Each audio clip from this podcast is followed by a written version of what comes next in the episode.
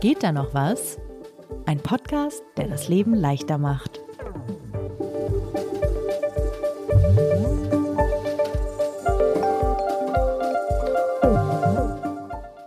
Lisa, was beschäftigt dich gerade? To-Do-Listen. Oh, wichtiges Thema. Großes Thema. Was beschäftigt dich da genau? Sie sind irgendwie mein Endgegner. Ich habe ein einziges Schneeballsystem an To-Do-Listen aufgebaut. Es beginnt damit, dass ich eine To-Do-Liste mache. Komplett weißes Blatt, To-Do-Liste. Ein paar Wochen später fällt mir auf, okay, ja, jetzt habe ich eine sehr, sehr verkritzelte To-Do-Liste, also mache ich alles nochmal schön und übertrage so fünf To-Dos auf die nächste To-Do-Liste. Und so geht es dann immer weiter. Dann kommen zehn neue Aufgaben dazu, dann schaffe ich drei davon, neben den 20, die ich natürlich irgendwie auch noch gemacht habe, nebenbei, die es aber irgendwie nie auf die To-Do-Liste geschafft haben. Und dann übertrage ich davon wieder die nächsten Aufgaben auf die To-Do-Liste und es wird immer länger und immer länger und immer länger und irgendwie habe ich das Gefühl, ich habe ein Problem. Das klingt so, als würden To-Do-Listen dir nicht das Leben erleichtern, was sie eigentlich tun sollen, sondern im Gegenteil dich irgendwie noch zusätzlich belasten und stressen, weil sie länger werden und immer da sind und Ja. nie, nie leer sind. Sie machen einfach noch mehr Arbeit. Wie lang ist deine To-Do-Liste, als du heute Morgen drauf geguckt hast? Für heute? Halbe Seite. Halbe Seite. Du schreibst Papier, Ich schreibe noch völlig klassisch Papier-To-Do-Listen. Alles klar. In diesem Podcast geht da noch was, soll es ja darum gehen, wie wir die kleinen und großen Herausforderungen und Probleme des Alltags besser in den Griff kriegen können. Nicht um uns selbst zu optimieren und noch besser und leistungsfähiger und schneller zu werden, sondern um halt ja ein bisschen weniger genervt zu sein von Themen wie To-Do-Listen. Bevor wir jetzt weiter quatschen, stellen wir uns vielleicht kurz vor. Ich bin Lisa Hegemann. Ich leite das Digitalressort von Zeit Online. Und ich bin Sebastian Horn, ich bin stellvertretender Chefredakteur von Zeit Online. Und das hier ist unser neuer Podcast Geht da noch was? Der erscheint jetzt alle zwei Wochen immer am Montag mit einer neuen Folge. Und äh, Lisa, sag mal, du hattest ursprünglich mal die Idee dafür. Wie bist du da drauf gekommen? Ich habe mich nämlich darüber aufgeregt, dass es zwar unfassbar viele Tipps gibt dafür, wie man Sachen optimieren kann, aber total viele davon sind einfach nicht alltagstauglich. Und ich habe gedacht, dass, du kannst doch nicht diese ganzen Tipps in die Welt werfen und dann sie nicht selbst ausprobieren. Und so ist die Idee zu diesem Podcast entstanden. Und dann haben wir uns hingesetzt und haben mehrere Seiten äh, an Themen vollgeschrieben. Dinge, die uns in unserem Alltag nerven, kleine, große Probleme, die uns stressen, die uns schon immer auf den Keks gegangen sind. Und haben beschlossen, Mensch, wir machen jetzt diesen Podcast und probieren einfach mal aus, diese Sachen in den Griff zu kriegen. Und was wir dafür machen, ist, wir reden mit Menschen, die vielleicht Vorbilder für uns sind, aber auch Expertinnen und Experten zum Thema. Und dann suchen wir uns Tipps raus, probieren die auch selbst aus. Das ist die Idee des Podcasts. Und ja, dann werden wir auch ein Fazit ziehen, was eigentlich gut läuft und was eigentlich vielleicht auch gar nicht so gut funktioniert hat. Ja, coole Sache. Also ab jetzt alle zwei Wochen immer montags. Geht da noch was? Und heute also To-Do-Listen. Ja, vielleicht sollten wir noch eine Sache sagen. Dieser Podcast ist eigentlich ja nicht dazu da, damit wir leistungsfähiger und schneller und besser in allem werden. Das könnte so klingen, weil ich jetzt gerade auch von Optimieren gesprochen habe. Die Idee ist eigentlich, dass wir so das Leben so ein bisschen leichter, entspannter machen. Absolut. Wir wollen nicht einfach immer, immer besser, immer schneller, immer klüger, immer schlauer, immer alles, immer mehr werden, sondern einfach so ein bisschen weniger gestresst, weniger genervt, ein bisschen mehr Freude an den Themen, die, die wir uns vornehmen. So kann man es zusammenfassen. Also, jetzt aber To-Do-Listen.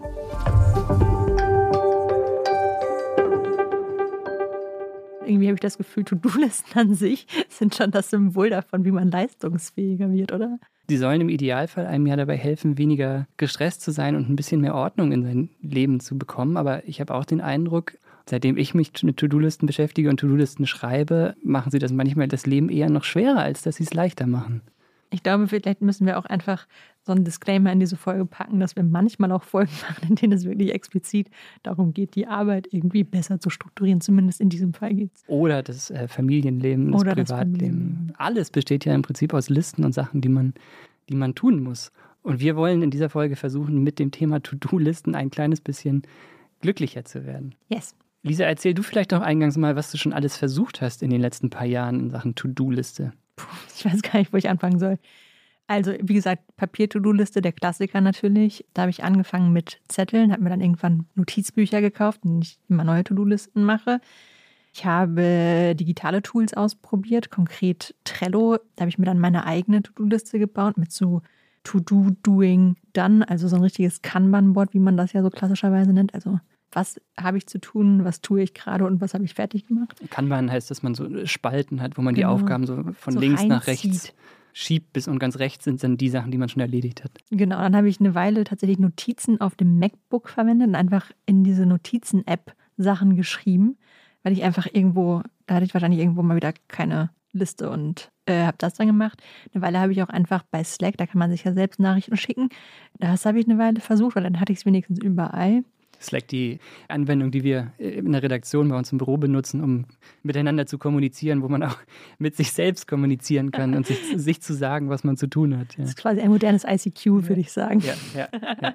ja, auf jeden Fall, das habe ich probiert. Also ich habe so ziemlich alles schon mal so durch die Bank ausprobiert. Sicherlich auch Phasen erlebt, in denen du mehrere To-Do-Listen parallel hattest, digital, Papier und das eine von der anderen übertragen hast. Ganz genau. Ich habe also, glaube ich, mal Mails geschickt zwischenzeitlich, in denen ich mich dann an irgendwas erinnert habe, als es noch nicht so diese ganzen Chat-Tools und so gab. Das Problem ist, dass das alles ein bisschen, also es funktioniert alles für so, weiß ich nicht, ein paar Tage, vielleicht auch mal ein paar Wochen, ein paar Monate und dann irgendwann habe ich keinen Bock mehr, weil ich einfach diese, dieses Schneeballsystem habe, weil es dann einfach immer alles länger wird. Und dann bricht das System zusammen und irgendwann. Dann nutze ich wieder ein neues Tool oder da kommt doch wieder auf Papier zurück, je nachdem, wovon Dann stehst du komme. vor deinem Scheitern und versuchst was Neues. Yes. Ich kenne auch so Momente, wo ich habe mir dann so schöne Notizbücher gekauft, die besonders schick aussehen, irgendwie im Papierfachhandel und denkt man, jetzt bin ich top motiviert, noch einen schönen Kugelschreiber, dann jetzt, das wird mein To-Do-Listen. Heft jetzt und das funktioniert dann, bis das Heft dann auch voll gekritzelt ist oder weg ist oder so und dann muss man wieder von vorne anfangen. Ja, genau. Wie organisierst du dich? Wir haben ja in der Redaktion auch ein To-Do-Listen-Tool, ein digitales, das benutze ich für berufliche Dinge. Meine persönliche To-Do-Liste da drin ist relativ simpel aufgebaut. Es gibt eine Liste, die heißt heute und eine Liste, die heißt später. und die Sachen, die auf heute stehen, um die sollte ich mich möglichst heute kümmern, was selbstverständlich auch nicht passiert. Und die Sachen, die auf später stehen, ähm, die kann ich mich auch später kümmern. Da kommen wir vielleicht auch noch zu. Die Sachen, die auf später stehen, sind manchmal auch die Sachen, um die ich mich einfach nie kümmere. Also ich könnte wetten, da stehen Sachen drauf, die stehen da seit anderthalb Jahren. Mhm. Und da gibt es aber natürlich auch private To-Do-Listen, hat mir eingangs schon gesagt. Also das ganze Leben ist ja im Prinzip eine einzige To-Do-Liste. Einkaufszettel. Das klingt so traurig. Urlaubsvorbereitungsplanungslisten. Wir haben als Familie ein To-Do-Listen-Tool, das wir mehr schlecht als recht manchmal pflegen. Ja. So organisiere ich mich. Mhm. Aber sag mal, ist dir denn auch in der Vorbereitung dieser Folge der Gedanke gekommen, vielleicht ist das mit den To-Do-Listen grundsätzlich keine gute Idee? Vielleicht sollte man einfach sich durch den Tag improvisieren und sich an die Dinge erinnern, die eben wichtig sind und alles andere ist ja dann scheinbar vielleicht auch gar nicht so wichtig? Das habe ich auch schon mal gedacht. Also vielleicht braucht man diese Listen einfach gar nicht und habe mich dann ein bisschen durch die äh, wissenschaftliche Literatur gewühlt und tatsächlich ist aber relativ gut belegt, also es sind zwei Sachen eigentlich ganz gut belegt. Es gibt einen Effekt, der heißt der Zeigarnik-Effekt. Der ist benannt nach der Psychologin Blumia Zeigarnik. Den nennt man auch den Cliffhanger-Effekt. Also wir merken uns Sachen besser, die wir noch tun müssen, als die, die wir schon fertig haben.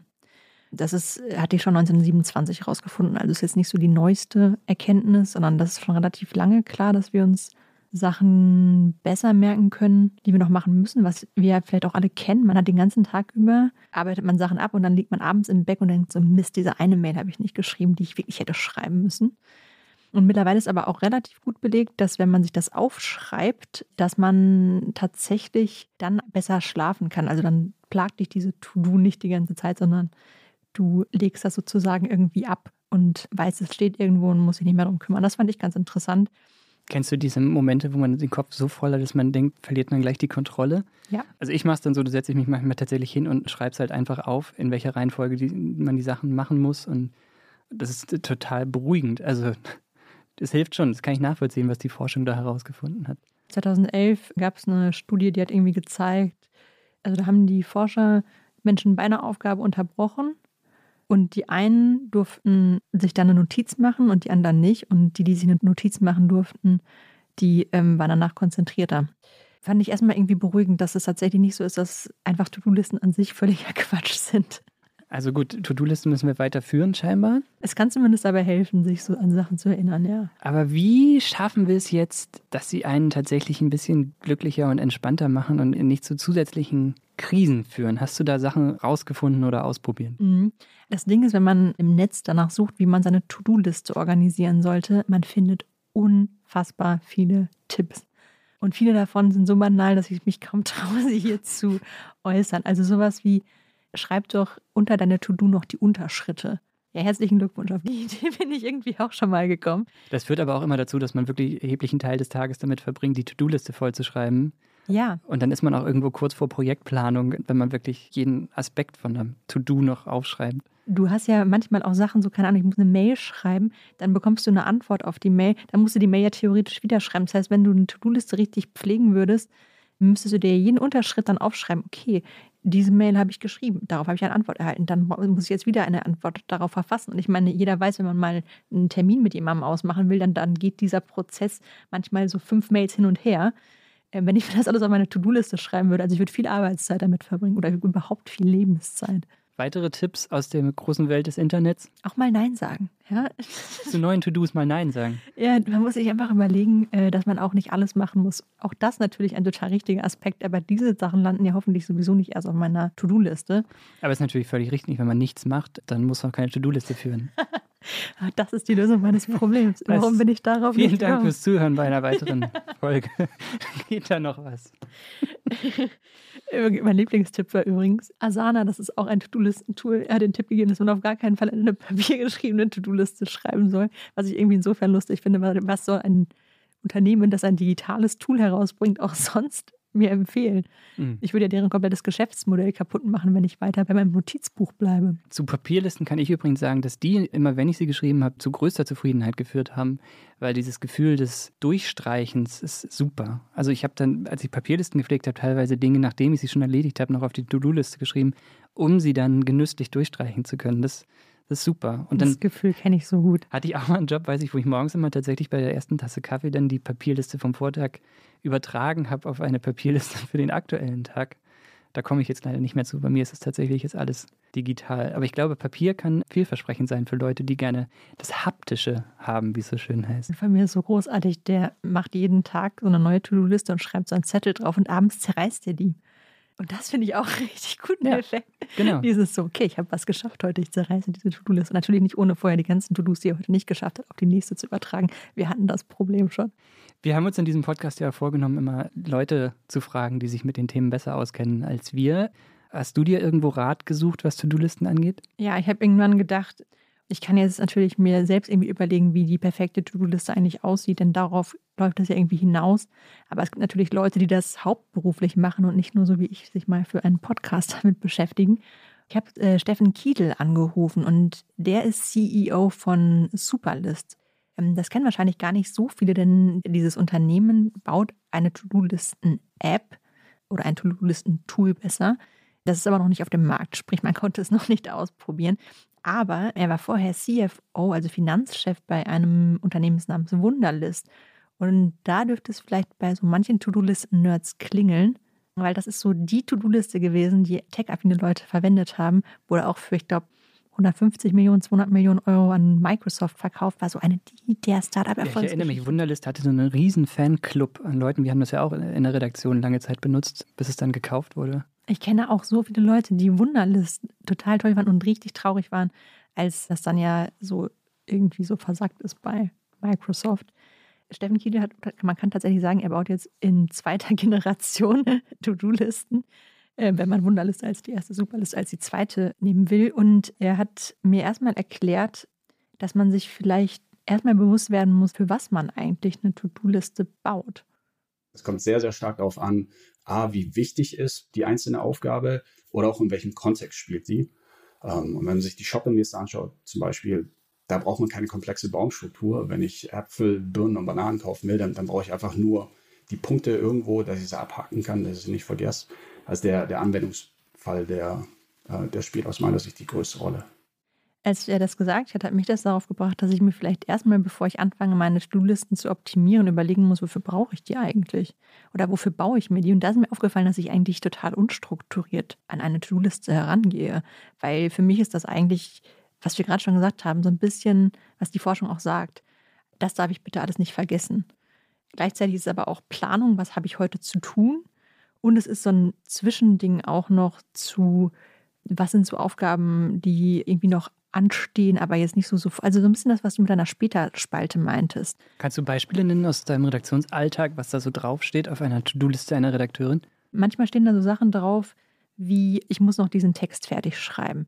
Und diese To-Do ist eigentlich so groß, Eigentlich müsste das auf der To-Do-Liste stehen, weil mehr schaffe ich an dem Tag garantiert nicht. Ein Text schreiben, man glaubt das immer nicht, aber das passiert selten in zwei Stunden. Und selbst wenn es in zwei Stunden passiert, muss der Text auch noch gelesen werden von jemandem. Dann muss man die, auf die Anmerkung der Person eingehen, die den gelesen hat. Dann geht da noch das Korrektorat drüber. So einen ganzen Prozess, der, wie ich mal finde, die Leute denken, wie man wirft so seinen Text ab und dann wird das genauso veröffentlicht. So ist es nicht. Das ist so eine Sache, also dass ich häufig so richtig Großprojekte auf einer To-Do-Liste habe. Dann ist es eine Themensammlung bei mir auch. Also, ah, ich wollte doch noch was zu, weiß ich nicht, To-Do-Listen machen da wollte ich doch noch mal rein. Oder ich muss noch auf die Mail antworten. Der Autor hat mir das Thema angeboten. Der Gesprächspartner hat sich zurückgemeldet. Das ist, klingt so, als würden da die unterschiedlichsten Dinge draufstehen. Also manchmal kleine Sachen, die vielleicht schnell gehen, manchmal Großprojekte, manchmal eher ein Mittagessen, das du planst, ein Treffen, das du planst oder so. Ganz genau so. Also wirklich alles Mögliche. Also alles landet darauf, was ich irgendwie denke, was ich an diesem Tag in meiner Arbeitszeit schaffen sollte. Und hat Steffen Kiedel dir eine Lösung verraten können? Ähm, ich habe ihn mal gefragt, wie er das macht. Das ist ja manchmal der einfachste Weg, sich eine Lösung zu. Er muss es ja wissen, ne? Der ist entweder der glücklichste Mensch der Welt, weil er weiß, wie To-Do-Listen funktionieren, oder er ist insgeheim der verzweifelste selber, weil er weiß, dass man das nicht lösen Sein kann. Lebenswerk ist einfach, er gibt nicht auf, bis er es gelöst hat. ich glaube, ich lasse ihm mal sagen, was er macht. Ein Aspekt, den ich hin und wieder mache, ist, ist wirklich mir Tasks in meinen Kalender zu ziehen. Und das an und für sich, das das ist ja nicht komplex. Also ist ja nicht, nicht irgendwie das, dass ich da ein wahnsinnig ausgefeiltes System habe, sondern es geht nur darum, äh, für mich selber zu markieren, welche Dinge sind denn tatsächlich wichtig. Ähm, und das mache ich aber nicht mit allen Tasks, weil sonst wird der Kalender wieder komplett unübersichtlich. Hast du das ausprobiert, was er da sagt? Mhm, natürlich. Das ist ja die Idee dieses Podcasts, dass wir nicht nur die Tipps einsammeln, sondern auch ausprobieren. Und das hat tatsächlich ganz gut geklappt. Also ich habe das an einem Montagvormittag, das ist eigentlich schlecht. Montagvormittag ist wahrscheinlich der schlechteste Zeitpunkt, an dem man sich Schreibzeit einräumen kann, weil da die ganzen neuen Themen auf einen einprasseln und man die ganze Zeit irgendwie versucht, zu organisieren, wer jetzt was schreibt. Aber ich fand tatsächlich diesen Tipp relativ hilfreich. Ich habe mir dann so einen Blocker in meinen Kalender gesetzt, also so einen Termin für mich selbst gemacht, in dem ich mir drei Stunden freigeräumt habe zum Schreiben. Und das war so ein Text, den ich schon ewig von mir hergeschrieben habe, weil, wie das, wie wir gerade schon besprochen haben, es kommt immer irgendwie was rein. Und gerade wenn man konzentrierten Text schreiben will, ist es relativ schwierig, immer wieder von vorne anzusetzen. Ja, und das hat gut funktioniert. Also es war ein bisschen auch dem geschuldet, dass tatsächlich an diesem speziellen Montagvormittag irgendwie niemand was von mir wollte. Also du setzt im Prinzip da an, dass du sagst, schon okay, dass die Sachen auf meiner To-Do-Liste stehen, aber ich muss mit den Dingen anders umgehen, indem ich tatsächlich auch bewusst entscheide, wann ich sie mache und mir dafür Zeit einplane. Ich glaube, was manche Leute so Timeboxing auch irgendwie nennen, sie sagen, okay, nächsten Dreiviertelstunde alle Notifications, also alle Benachrichtigungen aus und volle Konzentration, Kopfhörer auf, auf zum Beispiel Text schreiben. Ganz genau. Und hinzu kommt ja auch, hm, was ich glaube ich ein bisschen unterschätzt habe oder was ich grundsätzlich eigentlich selten eingeplant habe, ist, wie viel Zeit frisst eigentlich meine To-Do. Zum Beispiel auch diesen Text habe ich natürlich nicht in drei Stunden geschrieben, weil es war ein komplexes Thema. Es hat ein bisschen länger gedauert. Und ich glaube, da bin ich häufig nicht ehrlich genug zu mir selbst, wie viel Zeit eine To-Do frisst. Es ist genauso beim Mails schreiben. Du denkst, das dauert ja jetzt nur zwei Minuten. Und wenn du nur schreibst, so ja, vielen Dank, dann ist das natürlich auch so. Aber wenn du wirklich eine halbwegs interessierte Mail zum Beispiel an eine Gesprächspartnerin rausschicken willst, das sind das können wir irgendwie vielleicht auch nochmal irgendwann optimieren, wie man sich so Textbausteine zusammensetzt, dass man nicht immer bei Mails wieder von vorne anfängt und dachte so, wie schreibe ich das denn jetzt klug? Mhm. Sodass man die auch davon überzeugt, dass sie mit einem reden wollen. Das sind, glaube ich, Sachen, die dann einfach ein bisschen mehr Zeit fressen. Das dauert dann auch mal zehn Minuten oder eine Viertelstunde, bis man die Mail aufgesetzt hat. Und da bin ich total unehrlich mit mir, wie lange mhm. sowas dauert. Ich denke immer, Mail, das dauert eine halbe Stunde am Abend. Das dauert dann abends aber eine Stunde oder anderthalb. Also die Lösung ist, dass man zusätzlich zu seiner To-Do-App doch bitte auch noch eine gute Kalender-App braucht und das äh, alles ist äh, perfekt. Ja, so ungefähr.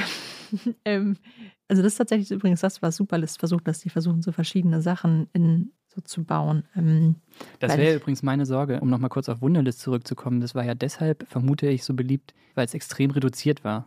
Man konnte tatsächlich ja bloß To-Dos auf eine Liste schreiben und da war ich auch immer ganz froh drum, dass du eben nicht noch tausend Sachen einstellen und planen und verschieben oder Farben vergeben konntest. Das war zum Beispiel bei Trello, dieses Tool, was du eingangs erwähnt hattest, wo man so To-Dos auf Karten durch die Gegend schiebt. Da kann man ja problemlos sich einen Tag lang mit beschäftigen, bis das hübsch aussieht. Das ist ein Risiko, finde ich, generell bei so Apps und Anwendungen, dass die so überkomplex und überdimensioniert sind, dass die Einstellungsmöglichkeiten allein schon irgendwie zum großen To-Do werden. Bei Superlist ist aber auch die Idee, dass es ja auch um Teams geht. Also es geht nicht nur darum, dich selbst zu organisieren, sondern auch das Team um dich herum. Und das verstehe ich schon, dass man da sagt, naja, jeder hat halt eine andere Art und Weise. Und für mich war zum Beispiel allein neu, dass man nicht nur Listen machen kann, also dass du verschiedene Möglichkeiten hast. Ich habe mich da auch noch ein bisschen weiter eingelesen. Es gibt auch so Bubble-Methoden, bei denen du dann, da sind wir dann mehr bei diesem Zeitding, was ich gerade sagte, dass du dir die Aufgaben so groß machst, wie sie auch Zeit fressen. Und das ist ja irgendwie von der Psychologie her, steht auf meiner Papier-To-Do-Liste eine E-Mail neben dem, ich schreibe jetzt den großen Essay. Ja? Mhm. Aber es sind natürlich vom Zeitaufwand her, sind das so diametral unterschiedliche Dinge. Das eine dauert vielleicht eine Minute und das andere drei Tage. Ja? Ja, ja. Und seitdem du das mit den Kalendereinträgen machst, ist deine To-Do-Liste kürzer geworden? Also ich muss sagen, es ist wie Steffen Kiedel sagt, es funktioniert nicht für alles gleich gut. Und es ist auch, was wir eingangs schon mal besprochen haben, du hast ja einfach Sachen, die schreibst du nie auf deine To-Do-Liste, weil die eben in diesem Moment passieren müssen. Es gibt Mails, die schreibst du dir auf deine To-Do-Liste, weil du es nicht schaffst, darauf direkt zu antworten. Aber es gibt eben auch Mails, bei denen du weißt, okay, darauf muss ich jetzt sofort reagieren, weil sonst ist das Thema tot, keine Ahnung. Gibt ja 3000 Sachen, wenn jetzt irgendwie der stellvertretende Chefredakteur Sebastian Horn schreibt, ja, und sagt so, wir brauchen jetzt sofort hier, da ist ein Fehler im Text, den musst du jetzt sofort korrigieren. Das schreiben wir nicht auf eine To-Do-Liste, dass ich das korrigieren muss, sondern das müsste ich dann zum Beispiel sofort machen. Ich habe auch den Eindruck, dass ein Riesenproblem an To-Do-Listen sind eben diese Sachen, die da, ähm, so der Bodensatz, ne, die immer da unten stehen, die man einmal die Woche, einmal am Tag anguckt und denkt, Mensch, ja, heute lösch, Abend. löschen will ich es jetzt auch nicht, aber also heute muss das wirklich nicht sein.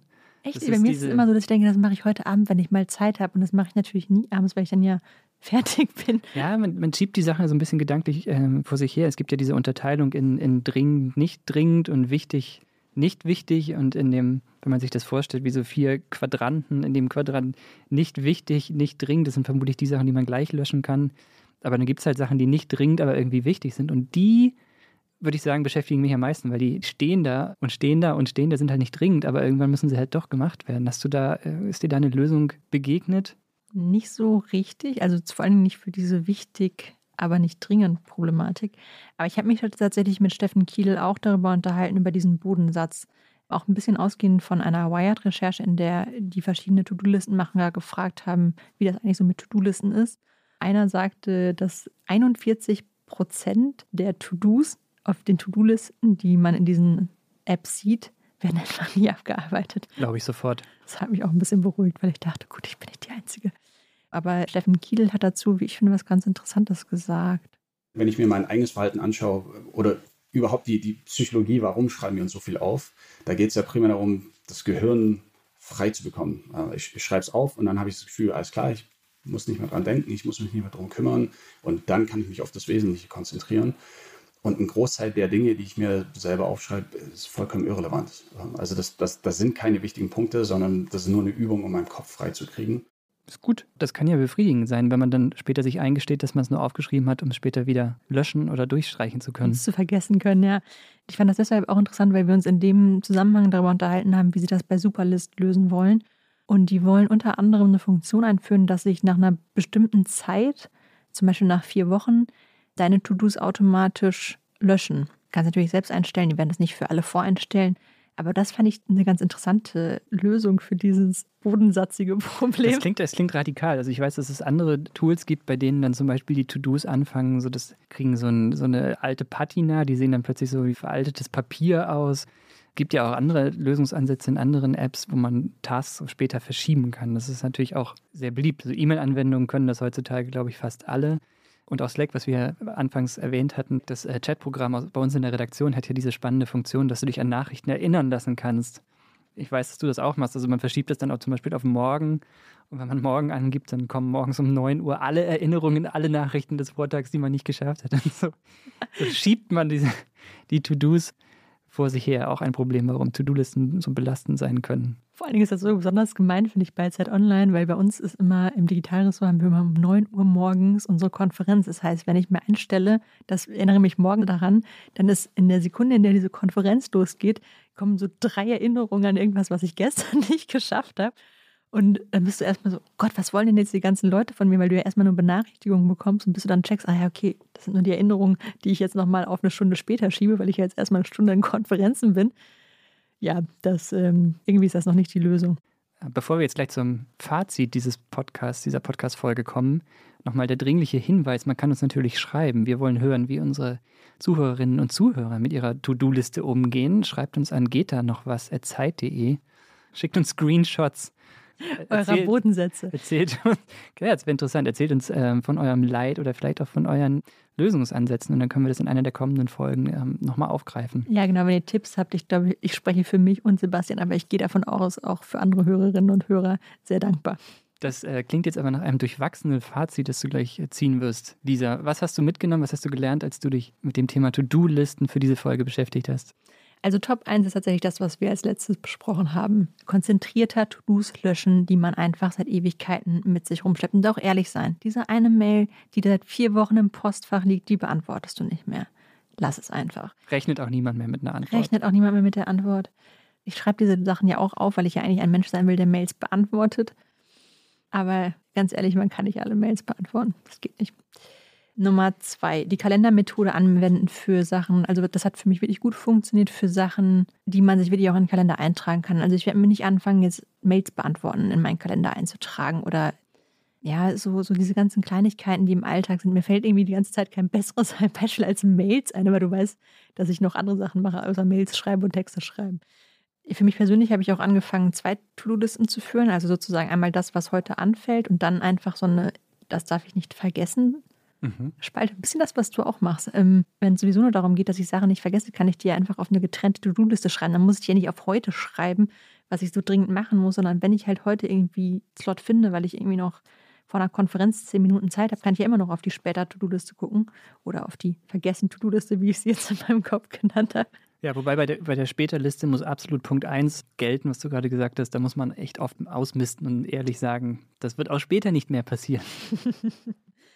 Und ich glaube tatsächlich, was für mich auch ganz gut funktioniert, ist ein bisschen überlegen, wofür To-Dos eigentlich ganz gut funktionieren und wofür vielleicht auch nicht. Wenn ich mir jetzt vorstelle, ich schreibe einen langen Text oder ich bereite eine Podcast-Folge vor, das ist ein kreativer Prozess, das passiert meistens sowieso nicht in einem bestimmten Zeitraum. Also ja, wenn ich eine Recherche fertig habe, dann ist es manchmal wirklich so, dass mir einfach hilft zu sagen, ich habe jetzt diese drei Stunden und in denen schreibe ich jetzt den Text. Aber ganz häufig, wenn ich so einen kreativen Prozess durchmache, dann ist es eher immer mal wieder an verschiedenen Stellen, manchmal auch abends, wenn man eigentlich gar nicht an Arbeit denkt. Und dann hast, denkst du so, ah krass, das ist voll das gute Thema für den Podcast. Oder du liest irgendwie auf Twitter irgendwas und denkst, ah ja, da, darüber müssen wir morgen irgendwie unbedingt nochmal sprechen in einer Konferenz. Das kann ich mir nicht auf meine To-Do-Liste schreiben, das passiert eher automatisch. Mhm. Ja, ich weiß, was du meinst. Also ich habe auch den Eindruck, To-Do-Liste ist einfach nicht immer das beste Tool, um sich nee. zu organisieren. Also es gibt auch noch einen Kalender, das ist ja auch schon erwähnt.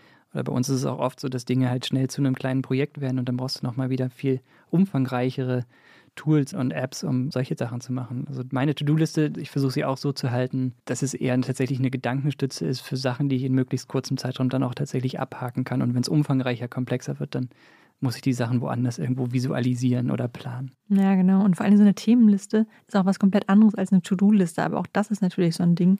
Ich glaube, das kennt ja jeder. Dann hat man so dieses eine Projekt, was man jetzt nicht sofort machen kann, aber bei dem man denkt, das müssten wir mal machen. Und das machst du ja meistens dann nicht sofort, sondern das landet aber auch nicht auf der, ich sage, ich nenne sie jetzt die später Schrägstrich vergessen Liste, weil man die meisten Sachen darauf wahrscheinlich dann doch nicht macht. Aber das sind ja total coole Sachen, auf die man vielleicht auch Lust hat, die man wahrscheinlich auch nicht vergisst, für die es trotzdem schön ist, dass es diese Liste gibt. Mhm. Das fand ich auch ganz interessant, das hat Steffen Kiel auch gesagt. Mit einer der Gründe, warum die bei Wunderlist das gar nicht so genau ausgewertet haben, wie viele To-Dos jetzt stehen bleiben, ist, weil er sagt, naja, manche Leute machen ja auch einfach Listen, um eine Liste zu machen, also um sich zu erinnern, welche Bücher habe ich dieses Jahr gelesen oder welche davon fand ich besonders gut vielleicht oder diese Restaurants würde ich gerne nochmal besuchen. All das sind ja Sachen, das stimmt schon, das schreibst du halt auf und das willst du ja gar nicht abhaken, das ist ja eher eine Erinnerung an etwas. Und das habe ich auch gemerkt, dieses sich klarer machen, wofür man eigentlich eine To-Do schreibt und nicht alles auf eine To-Do, wie ich das immer versuche, weil ich nicht fünf Tools haben will, nicht alles auf eine To-Do verschiedene und Sachen. häufiger Nein sagen.